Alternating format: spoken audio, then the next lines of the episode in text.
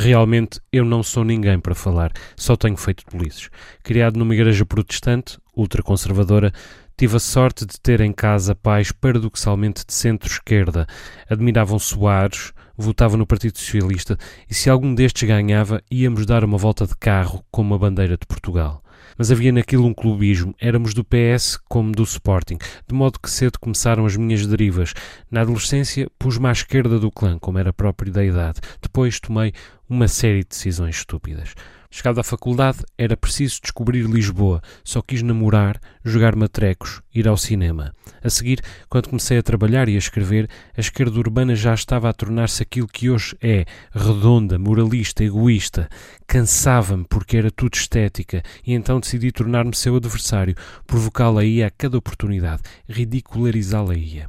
Entretanto, e para piorar, o regime dito socialista dos Açores, deteriorado por 12 e depois 16 e 20 e 24 anos de poder, tinha como única alternativa o também dito Partido Social Democrata.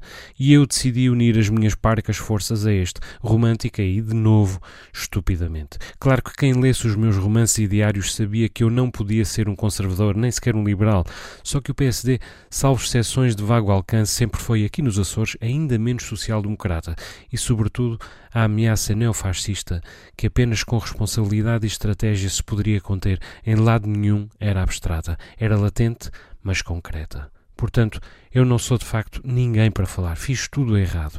Mas quem foi realmente vigilante, mesmo na esquerda irredutível? Tanto tempo a brincar às tribos, quando muito discutindo o sistema, sempre sem perceber que era o regime que estava em risco, serviu do quê? A extrema-direita está aí, na forma de um velhaco determinado a explorar cada oportunidade de levar o eleitor a pensar que pensa aquilo que o ódio o impele a pensar. Não há ideias, apenas marketing e, portanto, cabe lá tudo. Muitos apaniguados nem sabem o que se defende.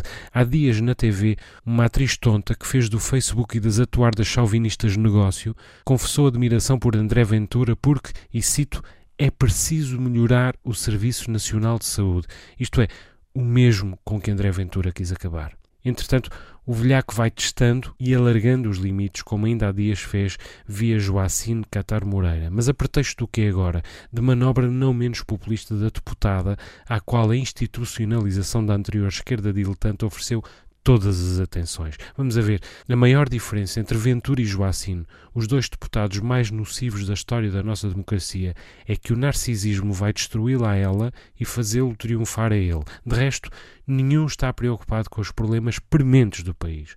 Ambos se alimentam do ódio, do seu ou do dos eleitores, e a nenhum desagrada a ideia de crescer a cavalo do outro. Um triste casamento entre dois farsantes carentes de atenção. Para imprestável, imprestável e meio. É ver quem grita mais alto. Mas os danos são irreparáveis. Para já, foram-se os brandos costumes. Entretanto, nada se fará sem terem atenção a nova dicotomia. O próprio Chicão vem daí.